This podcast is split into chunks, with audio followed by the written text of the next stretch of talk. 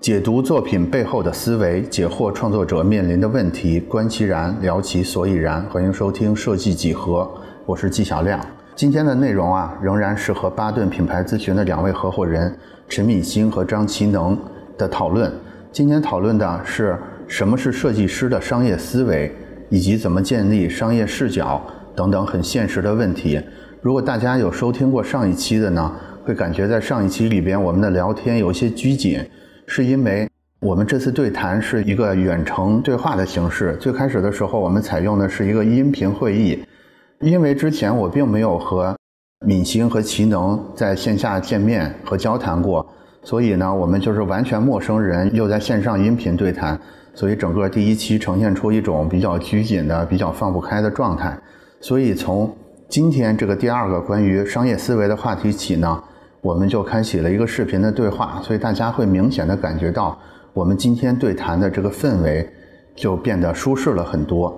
我会觉得这种氛围的变化其实很像我们今天要讨论的这个话题，因为我们今天讨论的这个所谓的商业思维或者商业视角，它是一个我们究竟应该从什么角度或者用一个什么方式去观察、去讨论一个问题的这么一个感觉。所以呢。大家可以从这两期的氛围转换里边，也去同理的找到一个观察点，就是如果我们设计师只是按我们固有的这种审美视角，或者说我们也安装上一些商业的思维的话，我们在面临同样一个案子的时候，其实会有截然不同的一个做事的方式。下面呢，我们就进到今天的节目里边，听一听两位关于设计师的商业思维有什么样的观点。所谓设计师的商业思维，就是这个话题是这样的，就是为什么我们想聊设计师的商业思维这个话题，可能我觉得跟现在的经济环境有关系。也就是说，假假如说现在我们仍然是那种高速发展的阶段的时候，可能这个话题不太会被提出来。也不是说那个时候的设计师就不需要商业思维了，而是因为说大家可能随便做一做，或者你是一个正常水平，你就在商业上。就能养活自己，至少是肯定没有问题的。但是现在肯定不是这个年月了，对吧？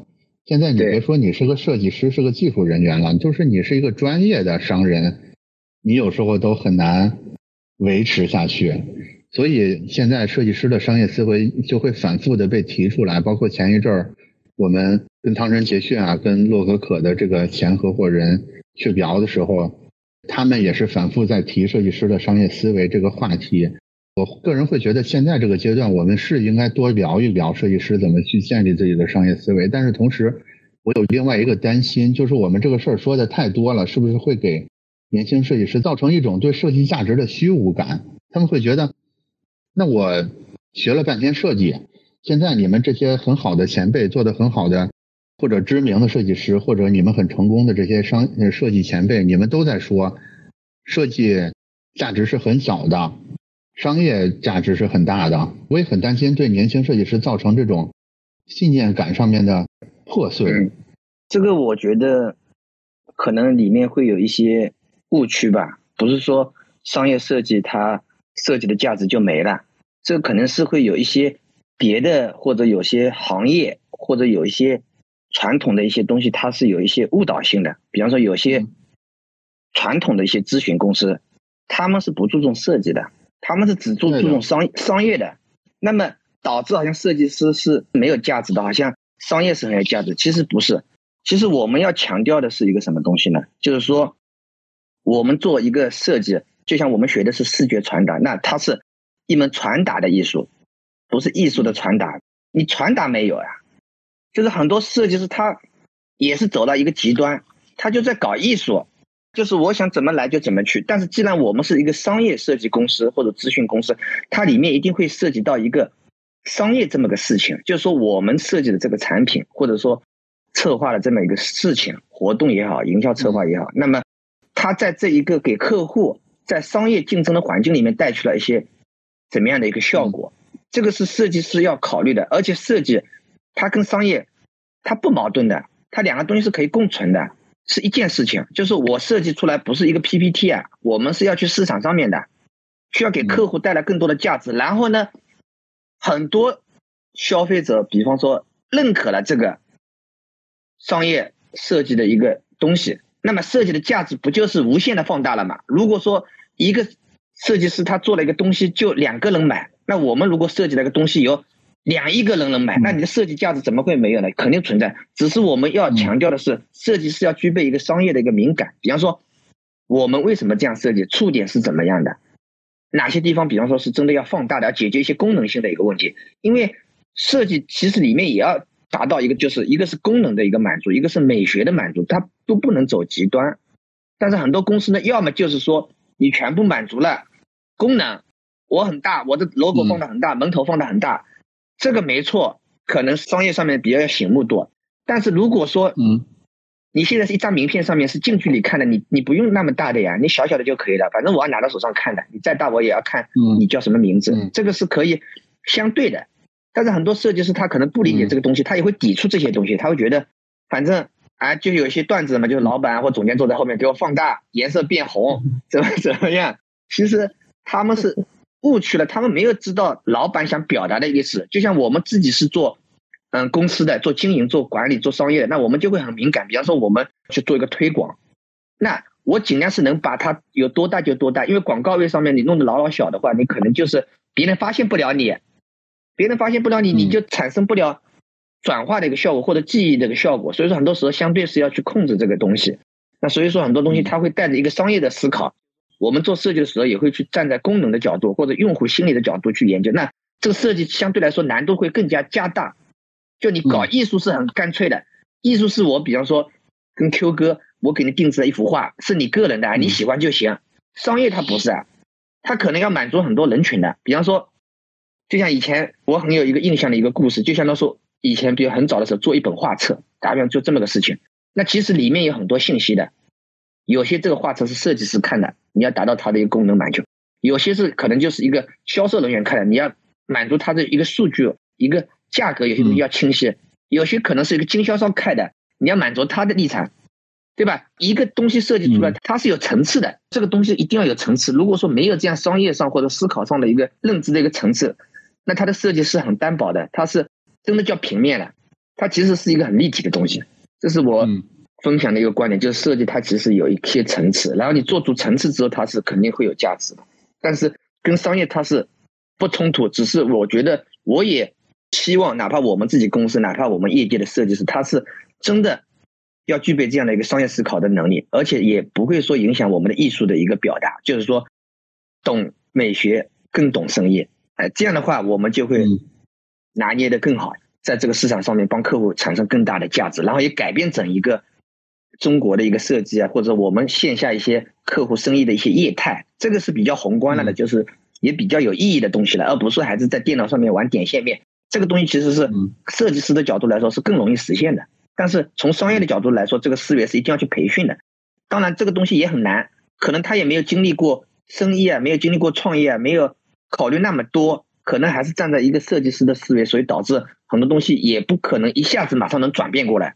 但是我觉得中国它已经是我们这一个行业，它已经是有意识的在转了的。敏鑫把我要讲的话基本上都讲完了啊，然后我就补充几点。我们一直在强调，你这个懂美感以外啊，你一定要懂生意啊。那什么是生意？生意就是 business，是不是？那我花了一大笔钱给你，哎，你说我把我的皮囊搞得好看了一点，但是我这货依然卖不出去，那我不是花冤枉钱了吗？我找你干嘛？是不是？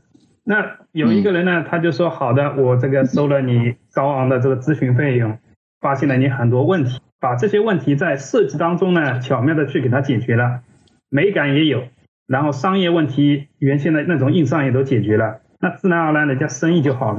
那 OK，当这家企业生意好的时候，比如说今年多赚了一个亿，那他一个亿当中分你个一百万，是不是啊？Piece of cake，这个很小意思嘛，是不是？那就这样，这个为什么有些设计公司呢？他就说美学很厉害，但是收费收不上去，因为他的理解还没到那个层面。只是做的好看当然是重要了，但是说这两者其实是缺一不可的了。就像番茄酱跟薯条一样，就像乔丹跟篮球一样，就像舒马赫跟赛车一样，缺了一个，那种威力就出不来。你一定要两者都懂，在做方案的时候。你从战略到我们的策略，到我们的设计，你其实是一条线贯穿下来在思考的。你知道我为什么这么去做设计？因为是这个策略的这个关键词。为什么策略要提出这个关键词？因为企业要从别的企业当中脱颖而出，我要走这个战略。当你有这种维度的思考的时候，那相信这个设计师的身价也是不低的。嗯，对。我在聊这个话题的时候，我其实还注意到另外一个现象，其实也是我有点迷惑的现象啊。在这之前，我先。我先大概做个阅读理解啊，就是刚才两位说的。我刚才一边说的时候，我我一边产生的一些感想是什么？刚才米琴说的一句话，我觉得特别的经典啊，叫做“传达的艺术不是艺术的传达”。这个其实是我觉得基本上是很核心的回答了这个很多设计师的迷思，就是大家其实很多设计师在不由自主的去传达自己的艺术，而不是在用自己的艺术去帮助传达一个客户。或者是委托方的信息跟内容出来，这个怎么说呢？我一方面能深切的理解这种快乐，就是 就是我的艺术，然后借助客户的预算给传达出去了，这种这种感觉真的太爽了。另外一个，我也真的是替甲方们觉得特别的不值，就是非亲非故的，对吧？我为什么要花自己的钱，拿自己的未来 为赌注去帮你传达你的艺术？这句话其实值得所有的设计师认真的想一想。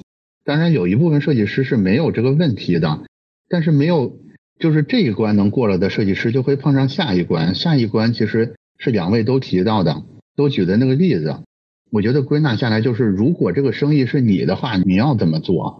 对我这两天在听小马送的电台节目，他其实有聊到这个话题啊。他举了一个例子是什么？就是我忘了他是说他自己还是说他一个朋友了。反正他妈妈有一个。卖包子的店怎么的？然后他妈妈就问他说：“你不是做广告的吗？你给我想想招啊，怎么能让咱家包子卖得更好啊？”他其实你这之前在工作场合对吧？你对着世界五百强都敢拍胸脯说你啥玩意儿我都能给你卖啊！我们干的就是这个。但是针对面对自己的亲人、面对自己家生意的时候，他说实话了，我也想不出办法。我觉得这个其实很多时候是是很有代表性的，就是。我们有时候觉得那么胸有成竹，其实是因为这个生意不是我们自己的，就是说白了，就还是说不心疼，你始终没有躬身入局的这种心态，所以你会觉得这么搞一下，再那么搞一下，这事儿不就成了吗？但是如果你你这么搞一下，那么搞一下，花的是自己的钱，赌的是自己的未来的时候，你就没有你就没有办法做出这么所谓的这么好的创意来了。我觉得这是第二个困难啊。其实还有第三个困难，就是在这个设计师的商业思维上有一个第三个困难，是敏星刚才开头就提到的。但是我觉得这个其实是个最终极的挑战。也就是说，假如说我们设计师想在商业价值这条路上继续往前走，我们最终会遇到的那个对手会是谁呢？就是传统的咨询公司，他们其实是很厉害的。嗯。现在我们设计师会认为我们跟他是两个物种，对吧？我们是负责美学的，你们是负责出主意的，对，你们是金点子，我们是这个黄金分割线，咱们不是一回事儿。但是如果我们也试图染指商业价值这块儿，或者说设计师真正的价值应该落实在商业价值这块儿的话，就难免要跟他们迎头撞上，对吧？所以我的问题就来了，现在也有越来越多的。做的比较好的设计师，比如说像你们巴顿，对吧？包括我刚才说的汤臣，其实大家都在把自己从一个设计公司重新定位成一个设计咨询公司，或者一个品牌咨询公司，一个创新咨询公司，甚至一个战略咨询公司。对，就是前面多多少少还有这种设计的底色在，但是如果你都开始走到了战略咨询这个层面，你就等于就跟是麦肯锡就迎头撞上了，对吧？所以这个时候，设计师应该怎么办？或者我们就是底色是设计师的这些人，如果我们有幸走到了这一步，我们开始跟这些传统的咨询公司迎面撞上的时候，我们应该怎么做？我相信这些年你们在这上面肯定也是交了很多学费，也是付出了很多成本的，对吧？可以说说这方面的经验吧。嗯，首先的话，我觉得是一个认知的问题。我觉得。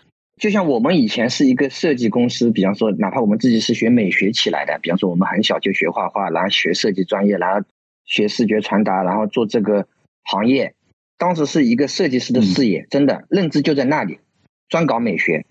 但是随着我们对这个行业越来越深的一个研究，对这一个客户越来越多的一个服务，我们会发现，如果我们是在做品牌设计这个领域，其实设计跟传统的资讯它其实是不冲突的，它就是一个事情。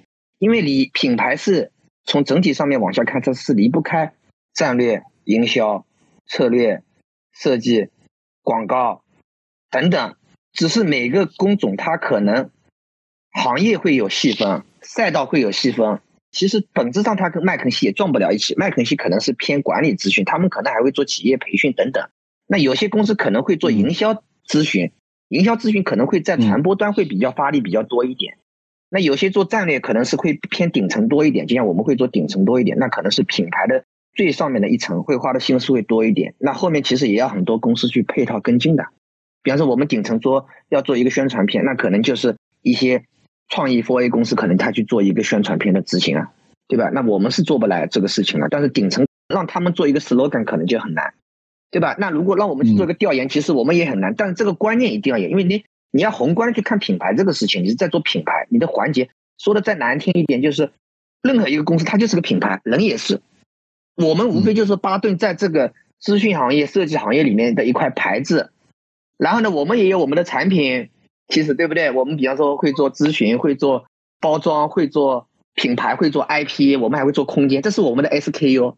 那我们的客户其实也一样，他如果做美妆，他其实也是会有这种精华液啊，或者会有他的一个面膜啊，会有他的面霜啊，会有他的一个什么水啊，他有他的一个产品。但是我们可能刚开始会是一个拳头产品，设计会比较重，审美会比较重，但是审美后面到天花板了，它是有上限的。我们已经在这个。这个领域就是 OK 了，但是你帮客户解决价值这个东西，可能还有很多提升空间。那这个时候导致我们就是要，比方说好多好多年前，我们就开始要渗透这个领域，也不是我们刚开始做，其实我们都是有一个商业上面讲就有一个滞后效果的。我们已经提前，明年要做什么事情，我们今年就准备好了的。今天想做这个咨询这个事情，其实我们五年前就开始已经在学习，在创业了。可能六年前我们就已经在读书了。比方说戴维、阿科啊。品牌领导、品牌创建，西方的奢侈品战略啊，什么科特的很多战略管理资讯。其实你对设计师很多时候这个东西是很枯燥的，但是你要去理解，我们如何是从更高的一个层次去理解这样一个商业的一个行为，然后再用我们设计这样一个行为去把它传达出去，而不是说我们上来就直接，对吧？这个其实是不科学的，就相当于说我们现在一定是。战略策略方向定好，我们才做设计的嘛，这个是比较好的呀。比方说，我们战略现在定好是一个国潮风，我们要打的是一个中国民族品牌这样一个调性。你如果说你没理解到战略层面，你现在设计出来是个轻奢风有什么用？你要打的是那个玩这种中国文化的那一批的，那你做的是一个喜欢那种欧美品味的那种复古风格，那你就设计的再漂亮，你方向错了，你没有用的。战略其实也是跟着我们的战术去服务战术的，不是说战略定完之后。战术跟着战略，你后面还是要去执行的。那么其实里面就可以分享一个我们的案例，就叫聚宝堂奶茶。当时他在温州市场的时候，他是一个比较基底品牌的。其实老板后面跟我们讲，就生意当时都不太行了。那后面他们又连锁了几百家之后，那他又面临就是倒闭的状态。那我们是不知情的，刚开始不知道他有多少家店要倒闭了，我们帮他升级嘛。那他当时其实商战的角度来说，就是。进攻战他是打不了的，因为头部品牌它有防御战呀。那我们走的是一个侧翼战呀。那这个设计师他一定要具备思维的，不要把这个设计这两个词固化住了。我是设计师，诸葛亮也是个设计师呀，他只是带着谋略的。哎，我要设计个东西，我要哎，不要把它说策划、设计、资讯分开的，他不分开。那我们就想他怎么去打这个市场，对吧？那后面他的一个动作他是怎么做呢？比方说品类，他先是要用品类思考品牌。我们是做一个仙草奶茶，嗯，它聚宝堂，它的名字一看就是我们杭州，比方说胡庆余堂，什么中国还有很多品牌，同仁堂什么堂的很多。那我们感觉这个东西很有文化感。我们做一个仙草奶茶，台湾的一个杯装甜品化的一个东西，对吧？那它这个东西很好加工啊，很好复制啊，它有资源禀赋，可以做这样一个仙草奶茶这样的东西。然后我们把它拎出来，因为当时我们服务的另外一个客户股民，他也要去温州打市场了，而我们自己做的一个股民。进入温州市场要去占领市场，那我们又服务一个新的品牌，在温州是老品牌，怎么抗衡？我们自己搞两个品牌，我们提出一个仙草奶茶，因为古茗它很大嘛，他们很小嘛，那他不能打这种进攻啊什么，他侧翼嘛。那仙草奶茶这样一个品类一定下去之后，从五块钱的价格打到九块，数据后面监测，开店成功率达到百分之三十，单品是上升百分之十五到二十，那营业额是不错了的。那后面马上加盟一系列动作，因为我们有监测，有两百多家店，它叫聚宝堂。那我们设计的时候，你看它其实是一个思路的，就设计师他这么在思考，他用一个豹子头，我们想去做一个 logo。logo 是很重要的，是一个品牌识别嘛。但是，嗯，豹这个东西它是猫科动物啊，狮子啊什么的，它是不是长得很像？我们感觉没法识别出来，所以我们后面用了一个豹的一个字体标。不是说我们去偷懒不会设计豹，其实我们是要思考过战略的。这个豹不是股民弄个股，我们聚宝堂弄个豹，不是的。聚爆堂三个字，我们报纸我们觉得想象空间会比较大。再研究它的一个品牌纹样，相当说战略角度是战略花边。那豹纹是会比较好的，再结合我们设计的一些艺术，比方波普艺术，用一些点状图。因为我们现在没有案例分享，我们只是这样讲，大家可能要想象空间。一些橙色的底上面用黑黑的点，豹纹的那种视觉感觉出来，印象特别深。你哪怕它把它撕碎啊，坐在杯子上面，你扔在边上，扔在垃圾桶里面，你一眼就能识别到，哦，也是这么个东西的。然后呢，我们再开发一个 IP 品牌，哇，做一个爆出来，它的聚爆糖爆炸头，对吧？爆爆侠，爆好喝，好喝到爆。我们还给他定做了一个行动指令、战斗口号，好喝到爆。你感觉饮料的本质就是好喝嘛？有些人会就是屌爆了啊，怎么好喝到爆啊？怎么爆？就是哎，它又是爆谐音的双关，好喝去聚爆糖又很好喝。嗯，那经过我们一整个套的一个战略开发、设计、跟进、执行，门店投入，生意就起来了，客户加盟就直接跟不上了，帮他挣到钱了。视觉又很不错，商业又很成功，边上的店竞争不过他，什么苏一烧仙草进军温州市场没用。这个时候，我们用设计、用咨询、用战略的角度帮客户解决了一个更大的一个事情。那这个客户是不是愿意花更多的钱找我们？我们也得到了市场的认可，对吧？那至于怎么去做这样一个品类，那我们也是要深入洞察的。那里面过程很复杂，也就不一一展开。可能我们要去调研，我们要去打电话，我们要去。比方说，我们是一个什么样的身份，要跟店长他们去聊，可能要去聊加盟的一些事情，聊他们的一个整个行业的大个环境。他其实要思考这么多，然后你再把设计表达出来，这个时候是比较好的一套动作了，出来了，那效果也会得到验证。其实每个品牌它都是这样，没那么复杂，但也没那么简单。思路上一定是这样去理解它。听到这儿，我把问题难度再加大一点啊，这个问题变得更尖锐一点啊啊，就是假如说咱们。巴顿跟华与华正面碰上，我不知道是不是以往碰上过啊。假如说现在有一个客户，就是咱们俩，咱们两家在进行竞争，你觉得咱们的优势是什么？以及可能华与华看起来不可战胜的点，跟咱们不可战胜的点分别会是什么呢？我不知道这样聊天直接提别的客户的这个名字好不好？别的公司的名字。我们是这样理解的，就是说，大自然当中嘛，那大象有大象的生存之道，对吧？那蛇有蛇的生存之道，但它们只要是存在这个世界上的，就说明它是合理的。嗯，也就是说，它有它那波人的客户群体，我们有我们这波人的客户群体。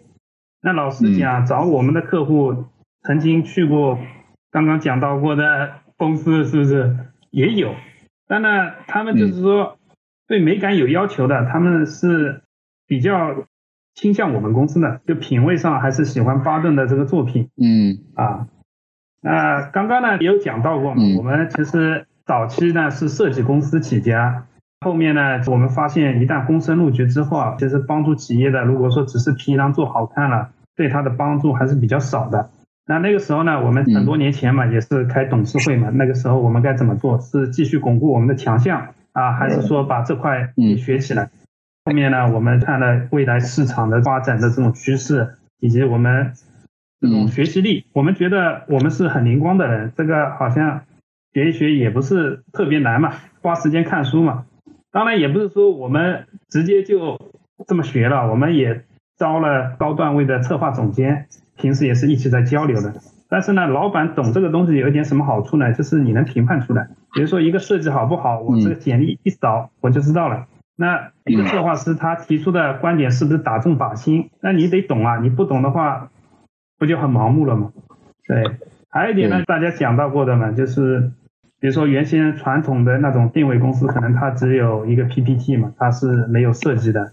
像我们呢是设计，慢慢往这种策略上去发展。这呢就好比 MMA 综合搏击、综合格斗嘛，大家知道吧？那综合格斗里面有拳击选手，那拳击选手以前只用拳的，还有泰拳手，泰拳手他力技，或者有拳有腿有膝盖啊有肘击。嗯。那还有一些是柔术选手，他是走挺技路线的。哎，那把他们这群人放在 MMA 里面，规则放开打，那打赢的人才是硬道理。嗯，我们也一样啊。我们市面上这么多客户，评判我们是不是打赢的，就是说谁的成功案例活在这个市面上。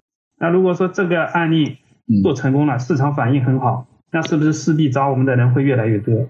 那找我们的人越来越多，我们这种人才也是有限的，我们简历几千份才挑出几个人啊，那也不可能就是说。一大把客户来找我们，我们马上招一堆人去消化，也消化不好，就是积累人才是个很漫长的过程。那 OK，那我们收费只能越来越高，越来越高。那客户选择一家公司合作，其实他考量的东西是多了去了，他可能就是真的是一大笔钱掏出去啊，他就会翻你以前的成功案例，看你那种知乎啊什么，他都会上去看看看这种圈内的口碑。那这个也是我们很注重圈内口碑的原因嘛，因为。掏得起这么高昂费用的这种客户，其实他们很多会发现，哎，这个总认识那个总，那个总在那个总的朋友圈里面在留言啊，他们都是一圈子的人，所以圈内口碑很重要。还有一点呢，就是别人有别人的优势，我们有我们的优势。如果用我们的强项去打人家的弱项，我们能打赢；如果用我们的弱项跟别人的强项去拼，肯定是拼不赢啊。就跟 MMA 里面，人家一个拳击手出身的。那我一个柔术选手，虽然会有点拳法，肯定是练过的，但我不会用拳去跟他 PK 出胜负，肯定把它拖到地面啊！我用楼数，我用挺技去打败它。嗯，这个例子特别的生动。嗯，对，特别好。各有各的优势了。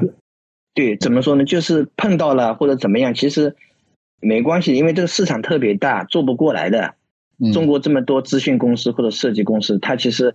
都是平行的，在我们的视角里面看是平行的。嗯，比方说，嗯，每个公司就算每年做个几亿市值，都做几亿市，中国难道就几亿这样的规模吗？不止的，对吧？这是肯定是不警醒的。还有一点就是说，就像我在看张一鸣，他里面真正的其实我们更关注是智商，他们怎么做你是跟随不了人家的。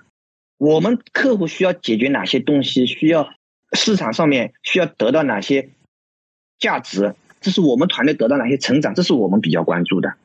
这个时候才会让我们自己内部去不断的学习，而不看外部竞争环境，因为没有用。你把精力放在自己那边，那些公司你就当它不存在，就你一家在这个中国，你你怎么做好自己的一个内部的训练啊、学习啊、组织啊、管理啊？有一天你真的做到很强的时候，想必在中国你也是一块很硬的牌子了。这是我们比较追求的东西，因为它这个东西里面碰到很多问题，比方说有些公司它已经，比方说百度已经成立了。这么多年了，比方说腾讯、字节跳动是后面新秀，那么它对标的是它，但走的不是这个路线。我们也一样，他们可能老总都可能五六十岁了，那我们都三十多岁，那这个差距就不是一个时代的，跟他竞争什么东西？你就玩你自己的嘛。别人优点我们把它学过来，这是一定要去学习人家的优势的。好的，都可以去学过来。比方华为、华，比方说小马送啊，那他们一定有他们好的地方，可以值得同行的人去学习的。比方说，有些他们会学习巴顿的一个设计，也正常。比方说，巴顿他也在关注着我们，好的东西一定要去学，不要去说拿别人的一些不好的东西，因为你比他唱歌唱得好，人家可能跑步跑得比你快，这是没有可比性的，不在一个维度的。但是他们有些地方你自己认为他做的不够好，那你去修炼就行了呀，你不要管人家的，你做好了，市场就是你的呀。这个人美学搞不好，我们美学搞得好，那美学这个钱是我们挣来的呀。对吧？客户一拿这个事情就是我们的优势啊，但是我们也可以把我们不足东西也做好，那这个时候不就是越来越好了吗？我可能是不太相信木桶短板原理，因为这个是相对的，你一个做好，你也可以把另一个做好的，不是说你一定要会存在一块短板，然后怎么怎么样，木桶里面不是的，你是完全可以把它全部做好的。现在比较流行一种叫什么斜木桶理论，你那个板不是短吗？你把这个桶斜过来放，不是一样能盛更多的水吗？对 对，所以说我们注重的是内部的环境、内部的组织，我们怎么样给这个世界上的一些客户，哪怕国外的，怎么给它做得更好，产生价值？我们需要哪些东西？我们去学，我们去成长，对吧？你只要去学，你一定会的。比方说，现在我不会开飞机，我去考飞机驾照，我不就会开了吗？你不去学，你永远不会开飞机啊。以上就是我们今天对谈的内容，大家有什么问题，可以在留言区和我们互动。我们下期继续聊。